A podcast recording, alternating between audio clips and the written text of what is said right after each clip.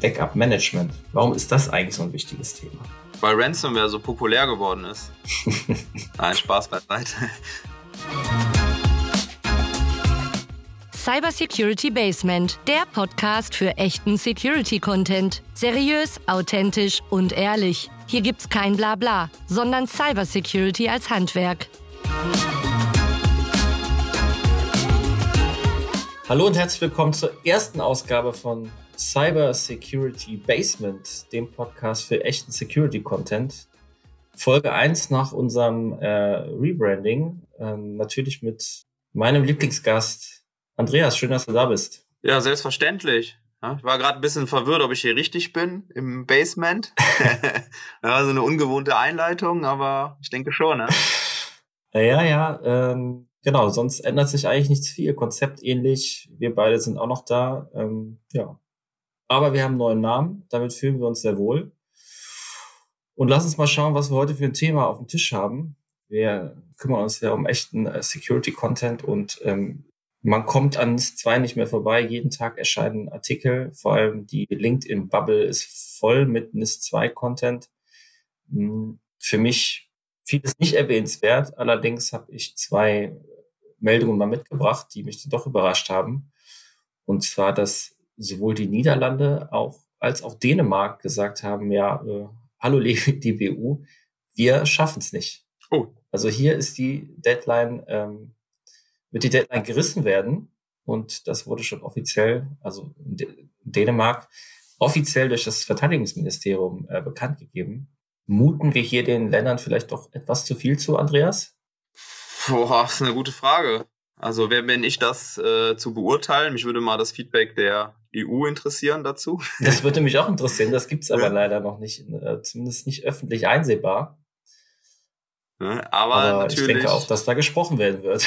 Natürlich sind so, äh, ich sag mal, Gesetzesanpassungen, das sind jetzt keine Prozesse, die mal eben so passieren. Man muss natürlich auch da Risikomanagement, Qualitätssicherung etc. mit berücksichtigen. Das sind Dinge, die die Zeit in Anspruch nehmen. Äh, man kann ja nicht einfach sich in den Keller einsperren und sagen, ich schreibe das jetzt mal um und dann passt das zu der EU. Und ich denke, das ist gerade, was hier passiert. Ne? Setzen sich ernsthaft damit auseinander und merken halt auch in den Gesprächsrunden und in den Gremien, die sowas ja auch erarbeiten, ist ja eben nicht eine Person im Keller, so wie man das oft von Hackern denkt. Ähm, beispielsweise, das sind Prozesse, die eben lange dauern. Ne? Und ich, wie gesagt, will nicht drüber urteilen, weil ich diese Prozesse nicht nach kenne, ne? wie, wie lange sowas halt wirklich dauern kann. Aber äh, attestieren kann ich auf jeden Fall, dass das Ganze äh, schon ambitioniert und sportlich ist. Ne? Also zum, zum einen die natürlich die äh, Zeit jetzt bis zur Gesetzgebung, aber natürlich auch danach die Übergangsfristen, die da herrschen für die Unternehmen, die konform sein müssen. Absolut. Und noch ja, retten sich einige ja mit der Argumentation, ja, ist ja noch nicht ganz klar, was muss ich eigentlich tun. Und wir warten mal, bis das äh, nach nationalem Recht dann umgesetzt wurde. Mhm. Und wir haben gesagt, ja, nee, das ist ein bisschen zu einfach. Wir wollen uns mal ein paar Punkte rausgreifen aus dem Artikel 21 der NIS-2 EU-Richtlinie und mal darüber sprechen mit ein bisschen, ja, äh, logischem Menschenverstand. Was könnte man sich denn darunter vorstellen? Und ja, sind das nicht eigentlich sowieso ein paar No-Brainer, über die man da nachdenken sollte? Ähm, nachdem wir uns in der letzten Folge dem Punkt B gewidmet haben, dem Instant Handling, wollen wir heute mal auf Punkt C eingehen. Und äh, C, so heißt es in der Richtlinie, Business Continuity, such as Backup Management and Disaster Recovery and Crisis Management. Geht so ein bisschen in die Richtung, ähm, was wir zum Teil in der letzten Folge auch schon angerissen haben ist am Ende aber doch. Brauchen wir auf jeden Fall. Ja, ein bisschen was anderes und wir wollen mal einsteigen mit einer Differenzierung. Äh, häufig liest man ja Disaster Recovery Plan, Business Continuity Plan und auch Incident Response Plan. Hilf uns mal ein bisschen, die drei Begriffe so zueinander beziehungsweise voneinander zu, zu trennen. Ich gebe mein Bestes. Ähm, ne? Also wir haben natürlich viele Situationen, wo Unternehmen auf uns zukommen und die fordern, sagen, ja, wir müssen jetzt Business Continuity Management machen und ähm, oder eben Disaster Recovery und dann hinterfragt man eigentlich auch und sagt, warum wollt ihr das eigentlich machen? Was ist denn euer Ziel damit? Ja, wir wollen beispielsweise in einem Sicherheitsvorfall schnellstmöglich wieder anlaufen können. Okay, dann gibt's aber noch einen Incident Management Plan zum Beispiel oder Response Management Plan, in dem man das dediziert auf den Vorfall ähm, ja, erarbeiten kann. Und deswegen, um da so ein bisschen Klarheit reinzubringen in Business Continuity, geht es eigentlich darum, was das Ganze schon selber sagt, ne, dass dein Geschäft weiterlaufen kann. In jedem Falle, dass du eben auch definierst, wie viel Ausfall kann ich mir in bestimmten Geschäftsprozessen erlauben, was ist der Impact quasi auf mein, auf mein Geschäft ähm, und sich dann zu überlegen, okay, wie lange muss das Ganze also wie lange darf das Ganze offline sein? Wie lange darf ich bis zur Wiederherstellung benötigen? Dieser, dieser Business Services, also alles aus der Perspektive hauptsächlich der, der Business Services, die ich nutze, kritische Geschäftsprozesse, schnell wieder verfügbar machen. Jetzt habe ich Disaster Recovery. Bei Disaster Recovery geht es auch hier, wie der Name schon sagt, darum, du hast ein Desaster. Das kann alles Mögliche sein. Äh, hier gibt es aber ein paar Fälle, die so schon historisch bedingt ähm, sehr oft, sage ich mal, behandelt werden in solchen Disaster Recovery Fällen. Das ist beispielsweise, dir fliegt ein, ein Flugzeug in ein Rechenzentrum rein, das fliegt in die Luft quasi und du hast dann besser eben noch einen Disaster Recovery Plan, also ein zweites repliziertes Rechenzentrum mit genügend Abstand zu dem einen, dass es nicht mit in die Luft fliegt, bist darauf vorbereitet, das andere wieder nahtlos hochzufahren. Äh, du kannst weiterarbeiten.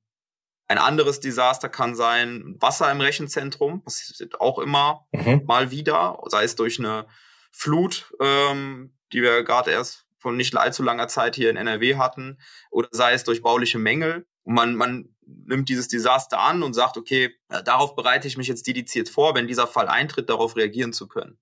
Und dann gibt's eben, wie angesprochen, einen Instant Response Management Plan, der schon ganz klar definiert, mein Desaster in dem Fall ist ein Incident, ein Sicherheitsvorfall, und alles, was ich in diesem Plan definiere, läuft darauf hinaus, dass ich in einem Sicherheitsvorfall handlungsfähig bin und kombiniert auch ein bisschen die, die Informationen aus den anderen beiden Fällen. Nur müssen wir sagen, dass die, das Desaster ist jetzt hier ein Sicherheitsvorfall.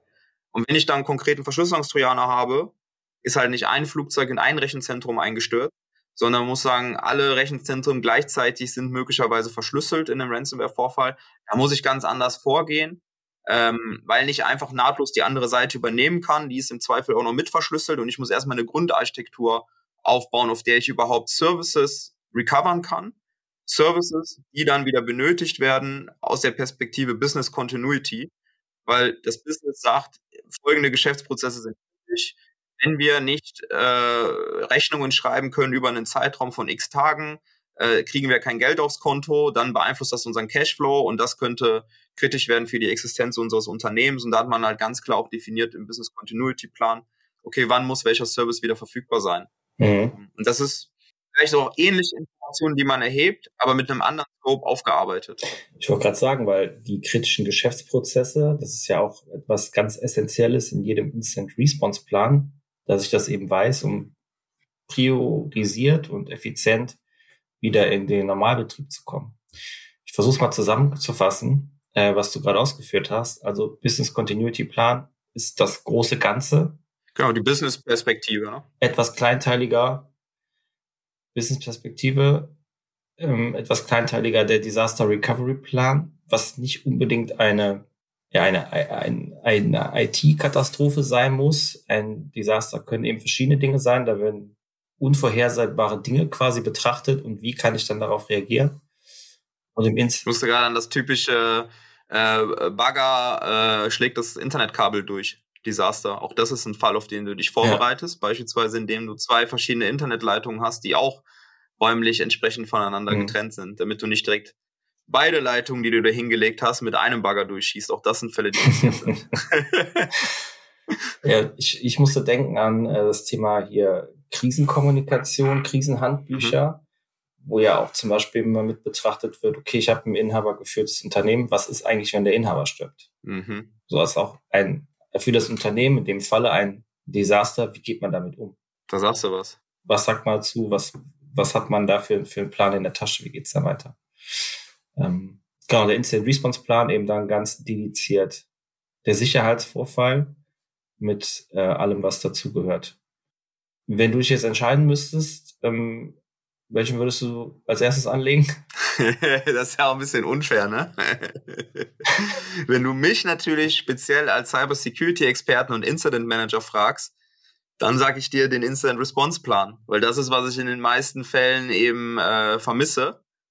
äh, muss man sagen. Und was eigentlich mit, es ist schon aufwendig, aber so ein Business Continuity Plan ist nochmal einiges äh, aufwendiger ähm, zu erstellen, sage ich jetzt mal. Das heißt auch vom Aufwand mhm. her, ähm, das, was vielleicht am überschaubarsten ist im Endeffekt und was dir natürlich da in dieser Situation des Sicherheitsvorfalls am meisten hilft. Ne? In einem anderen Scoping äh, kann natürlich auch Business Continuity ist, ist relevant für, für andere Aspekte. Klar, jemand, der nicht ausschließlich in diesem Bereich unterwegs würde jetzt was anderes sagen, aber, ähm, ja, aber eigentlich ist es doch auch unlogisch. Ne? Ich meine, diese der Artikel 21 bezieht sich ja explizit auf Cybersecurity-Maßnahmen mhm. und vom Wording wäre doch der Incident Response Plan hier deutlich angebrachter, weil dort enthalten sind ja auch Dinge wie Backup Management, und Krisenmanagement. Ja. Also wie gehe ich mit der Krise um? Was, was kann ich auch an, an Kommunikation äh, auffahren, um das sauber zu handeln? Also ich kann natürlich hier nur mit Annahmen arbeiten, aber ich denke mal, diese Begrifflichkeiten, diese Begrifflichkeiten sind so bewusst gewählt, weil diese Begrifflichkeiten, Leute verstehen das. Ne? Also Leute, die sich mit mit IT auseinandersetzen, die wissen auch, ein Disaster Recovery ist ein, ist ein Must-Have, äh, ne, gibt schon Ewigkeiten, Business Continuity, äh, eher aus Business-Perspektive, da erlebe ich eher Situationen, dass das Business dann der IT sagt, mach mal Business Continuity bitte. Und die IT sagt, ey, wir können das auf IT-Basis natürlich machen, aber wir haben kein Verständnis vom Business, da brauchen wir eben die Leute aus dem Bereich noch mit dazu. Ähm, und dann ist meine Annahme halt, dass ein Wording genutzt wird, was mehr geprägt ist, weil auch solche Incident-Response-Pläne auf Reaktion auf Ransomware beispielsweise, kannst du dir überlegen, wie lange gibt es jetzt hochprofessionelle Ransomware-Angriffe ich würde jetzt mal sagen, fünf bis zehn Jahre so, maximal. Ja, und dementsprechend ähm, werden auch seit fünf bis zehn Jahren maximal Pläne dafür geschrieben. Ähm, ein Flugzeug in ein Rechenzentrum eingestürzt, solche Geschichten passieren schon ein bisschen länger. Ein Kabel durchgeschnitten in einem Rechenzentrum oder vor dem Rechenzentrum passiert schon ein bisschen länger. So, und das heißt, man konzentriert sich dann darauf, weil das eine bekannte Sache ist, ne, benutzt diese Begrifflichkeiten, aber eigentlich, wenn du sagst, ich will auf einen Sicherheitsvorfall, ich will danach wieder lauffähig sein, dann geht's konkret um Instant Response Plan, weil er alles, du hast vorhin auch schon gesagt, dann gibt's einen Krisenkommunikationsplan. Es gibt vielleicht noch ein Konzept für einen Krisenstab. Es gibt etliche Assets im Unternehmen, die irgendwas beschreiben, was du brauchst. Kannst aber auch sagen, ich mache einen Instant Response Plan, wo ich alle diese Teile, die ich genau für so eine Cyberkrise brauche, äh, in einem Guss habe. Die musst du auch nicht neu erfinden. Du kannst natürlich auch aus einem Dokument, wo schon beschrieben ist, wie sich der Krisenstab zusammensetzt und welche Rollen dort drin sind, etc., das kannst du ja wieder aufgreifen, das musst du nicht neu machen. Ähm, aber du packst das unter einem anderen Scoping halt zusammen. Ne? Und du definierst auch in einem Incident-Plan, das ist ähm, auch ganz wichtig, ein Incident ist nicht ein Incident. Ich habe jetzt mehrfach und auch in der Vergangenheit viel über, über Ransomware, weil das ist das, was überall bekannt ist, dass die meiste Aufmerksamkeit bekommt. Aber du hast ja auch andere Arten von Incidents, auf die du reagieren musst. Es gibt ja auch Fälle, wo noch gar keine Verschlüsselung da ist, aber du entdeckst halt als Incident, da ist ein Angreifer in meiner Umgebung und du gehst proaktiv hin und fährst deine Systeme runter, um einen Schaden zu vermeiden. Auch das musst du ja festhalten, weil du willst es ja nicht einfach irgendjemand überlassen, der auf deinem System erkennt, oh, hier könnte ein Angreifer sein. Und ich entscheide jetzt einfach mal frei, weil ich weiß gar nicht, wen ich fragen muss und wie das Prozedere ist. Ich fahre jetzt alle Systeme runter. Ja. Nicht die beste Idee. Auf keinen Fall. Auf keinen Fall. Dann lass uns doch auch gerne etwas näher am Incident äh, Response Plan bleiben. Ich glaube, das ähm, schafft hier auch den größeren Mehrwert, weil wir uns da eben im mhm. Cybersecurity Kontext äh, finden. Und mhm. da gehen wir jetzt mal rüber zum Thema Backup Management. Warum ist das eigentlich so ein wichtiges Thema? Weil Ransomware so populär geworden ist. Nein, Spaß beiseite. Ist sowieso ein wichtiges Thema, äh, ne, generell für den IT- Betrieb. Äh, Im Endeffekt gibt es natürlich auch andere Fälle, wie Daten verloren gehen können, wie die gelöscht werden etc. Aber wenn wir jetzt hier konkret über die Incidents sprechen, dann ist es so, dass wir ein angemessenes Backup-Konzept benötigen. Und das angemessen hat aus meiner Sicht auch ein paar Bedingungen, weil einfach nur beispielsweise deine Backups zu machen auf einem Dateiserver, die dorthin zu speichern, mit demselben Konto, das der Angreifer möglicherweise übernommen hat, dann passiert das, was momentan sehr vielen passiert. Deine Backups werden einfach mitverschlüsselt äh, oder gelöscht beispielsweise, ja, und nicht mehr zugreifbar gemacht.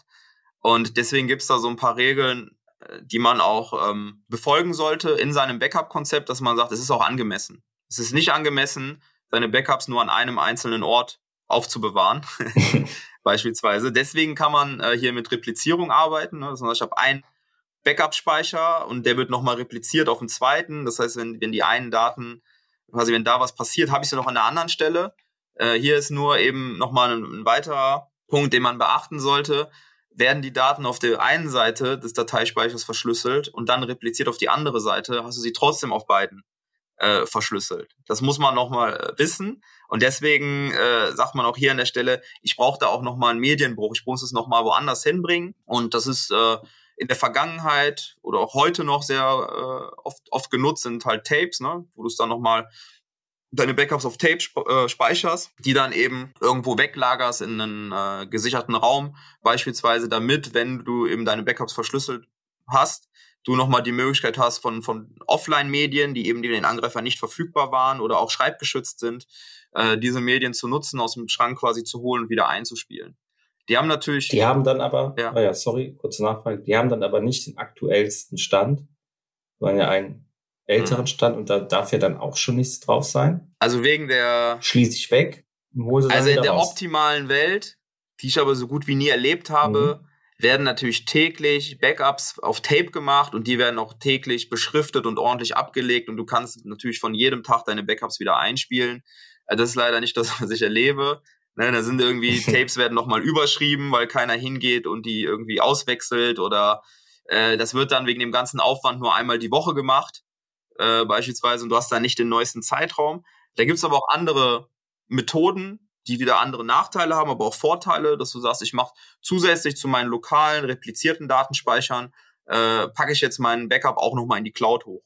Statt Tapes quasi in die Cloud, sorge dafür, dass zwar eine Datenverbindung stattfindet, aber dass der Angreifer dann in diese Cloud-Umgebung da, dort keinen Zugriff bekommt, indem ich mein Berechtigungsmanagement im Griff habe.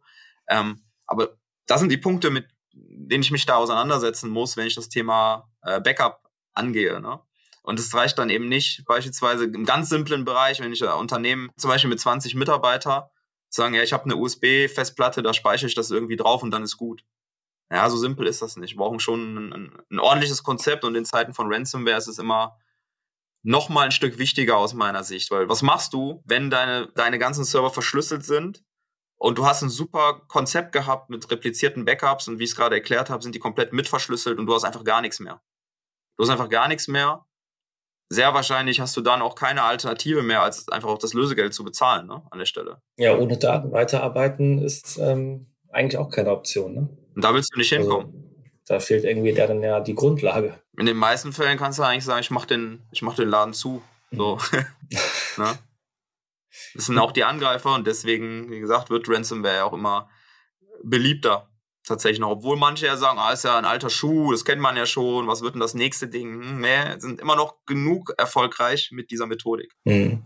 Liest man äh, leider immer noch regelmäßig auch in der Presse. Gibt es denn auch konkrete rechtliche Anforderungen auch jetzt schon an eine Backup-Strategie? Also wenn ich jetzt ein mittelständischer Betrieb bin, 1000 Mitarbeiter, 300 Millionen Euro Umsatz, habe ich dann auch schon mit rechtlichen Anforderungen zu tun, die ich erfüllen muss? Also ich würde eher sagen, Regularien, ne, teilweise branchenspezifisch, die, die ich dann habe, ne, wo dann beispielsweise im Automobilbereich eine, eine TISAX-Zertifizierung von dir fordert, dass du auch ein angemessenes Backup hast. Ähm, ne, das ist aber immer sehr, sehr äh, spezifisch. Ne? Nach meinem aktuellen Wissensstand gibt es jetzt im deutschen Recht keinen Gesetzestext und das ist ja auch, warum ich so Richtung NIS 2 schiele, der eben genau besagt, du brauchst ein angemessenes Backup-Management. Ja, was gesagt wird natürlich ist nach Stand der Technik. Das kennen viele, die Begrifflichkeit, auch aus der Datenschutzgrundverordnung. Aber nach Stand der Technik ist ein relativer Begriff im Endeffekt. Ne? Und meines Wissens dann gibt es gesetzlich keinen keine konkrete Anforderung äh, zu sagen, du musst jetzt hier replizierte Backups und offline nochmal und dies und das in dieser Ausprägung. Ne? Mm, bei all den Dingen, Disaster Recovery Plan, Instant Response Plan und auch Krisenmanagement oder auch Backup Management, ähm, wie wertvoll ist das alles, wenn ich es gar nicht teste? Jetzt mal offen gesprochen. Ja, gar nicht wertvoll wäre jetzt zu viel. Mhm. Man hat ja immerhin was ähm, ne, an der Stelle, aber es ist super wichtig am Ende. Also gerade bei den Backups, ne, das ist oft so ein Zittern, wenn wir zu Sicherheitsvorfällen kommen und dann heißt, wir haben noch Backups gefunden, super. Okay, wie oft macht ihr denn so Recovery-Tests?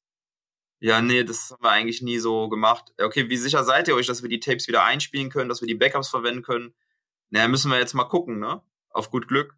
Das ist nicht die Situation, das macht es halt sehr, sehr schwierig. Und du freust dich im ersten Moment und sagst, uh, Glück gehabt, wir konnten, wir konnten die Backups vor dem Angreifer sichern oder er war nicht in der Lage, damit was anzustellen. Wir haben noch Backups, ist super, das Konzept des Backups hat, hat super funktioniert, aber keiner hat sich Gedanken gemacht über das Konzept der Recovery äh, an der Stelle. Das müssen wir dann ausprobieren. Funktioniert das wirklich an der Stelle? Und deswegen von der Perspektive definitiv regelmäßig schauen, kann ich recovern, auch von den verschiedenen Medien, ne, wie, ich, wie ich gesagt habe, von Tapes, ähm, Online-Recovery.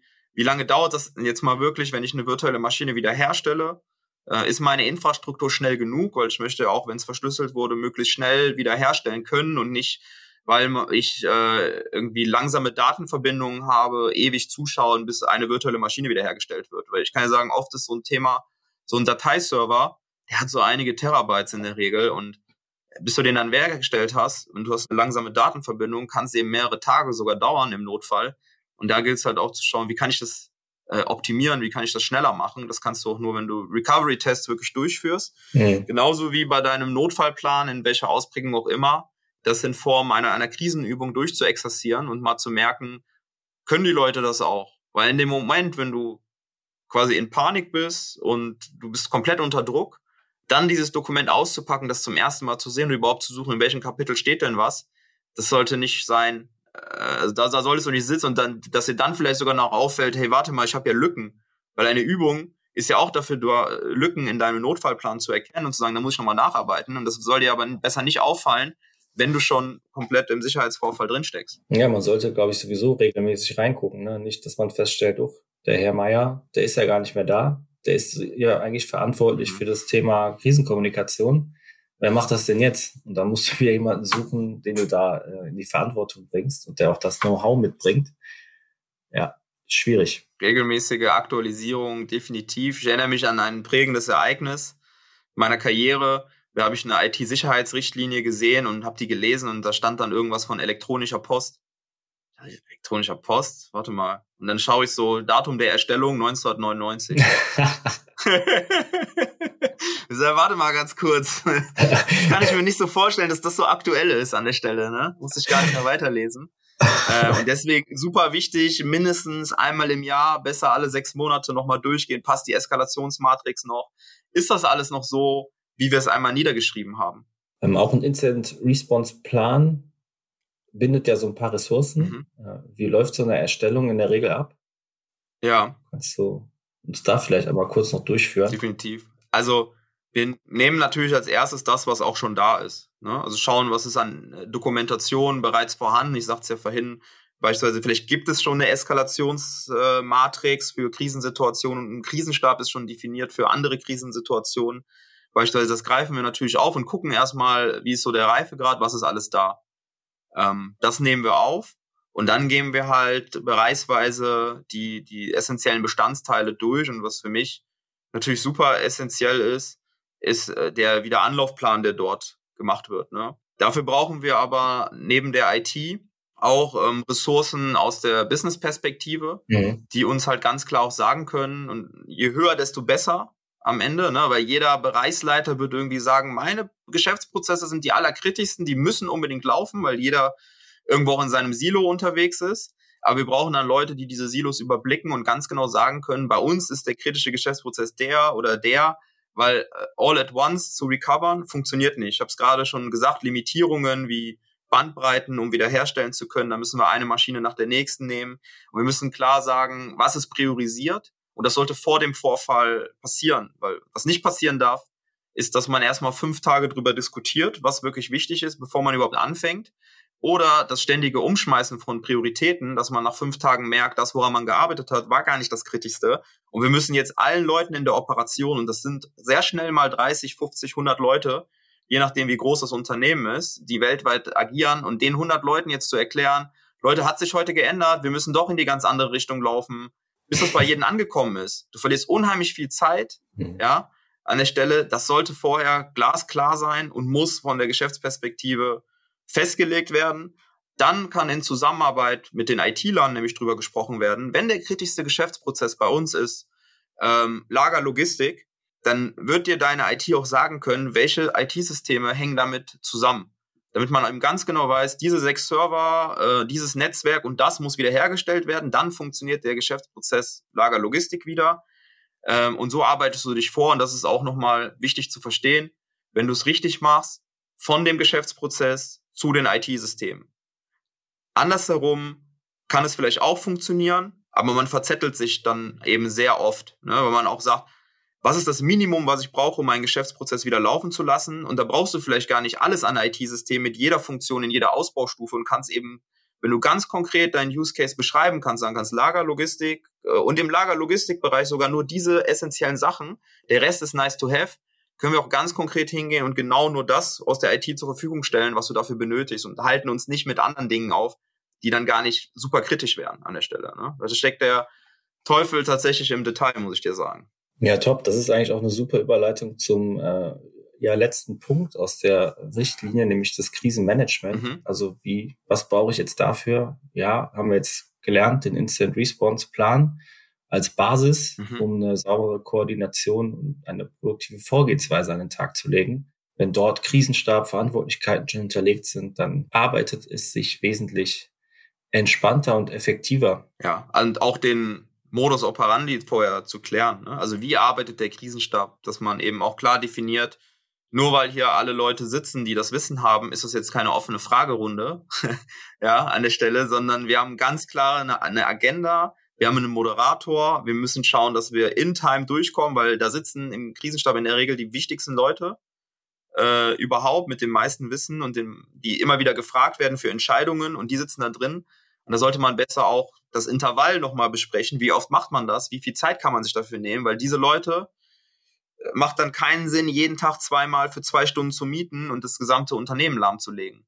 Ja, das muss alles vorher geklärt werden und es muss genau geklärt werden, wie ist hier der Ablauf dann entsprechend? Wer trägt für was Verantwortung? Zu viel Reporting bindet halt auch viele Ressourcen und äh, die könnten in so einem Sicherheitsvorfall natürlich auch an anderer Stelle eingesetzt werden. Absolut sind wir ja tatsächlich auch relativ nah beim Incident Handling, also Punkt B. Wahrscheinlich steht der Punkt C auch deshalb genau dahinter.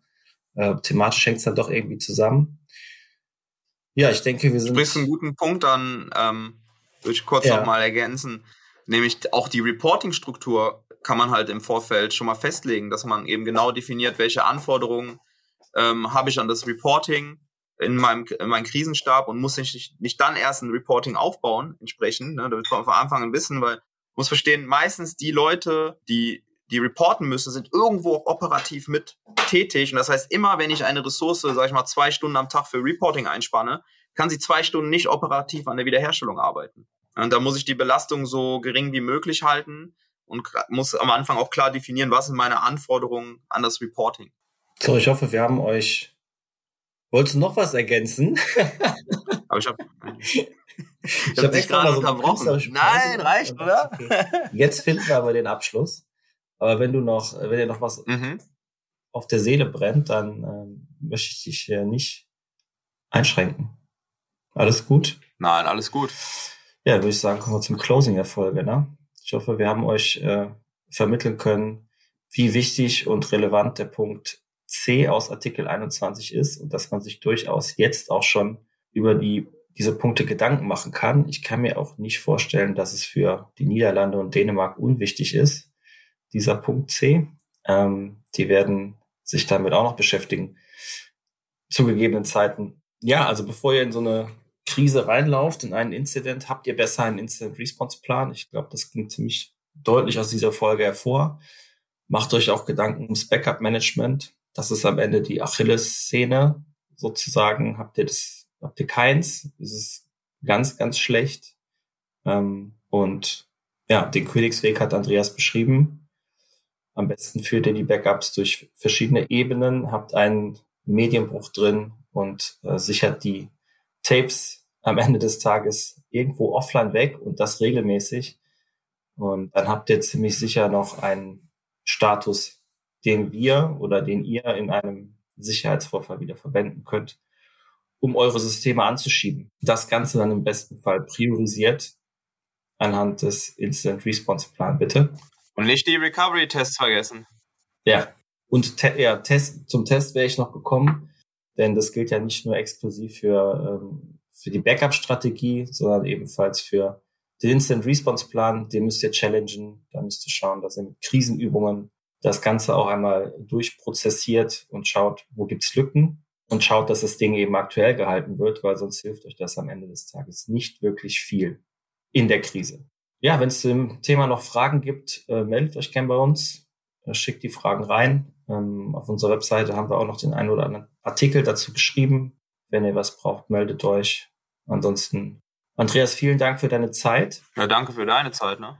Und den Input. Ähm, ich freue mich auf die nächste Folge aus dem Cyber Security Basement und ja, wir verabschieden uns. Bis zum nächsten Mal. Bleibt sicher und gesund. Auf Wiedersehen. Danke fürs Zuhören. Vergiss nicht, uns auf Social Media zu folgen und den Podcast zu abonnieren. Bis zum nächsten Mal.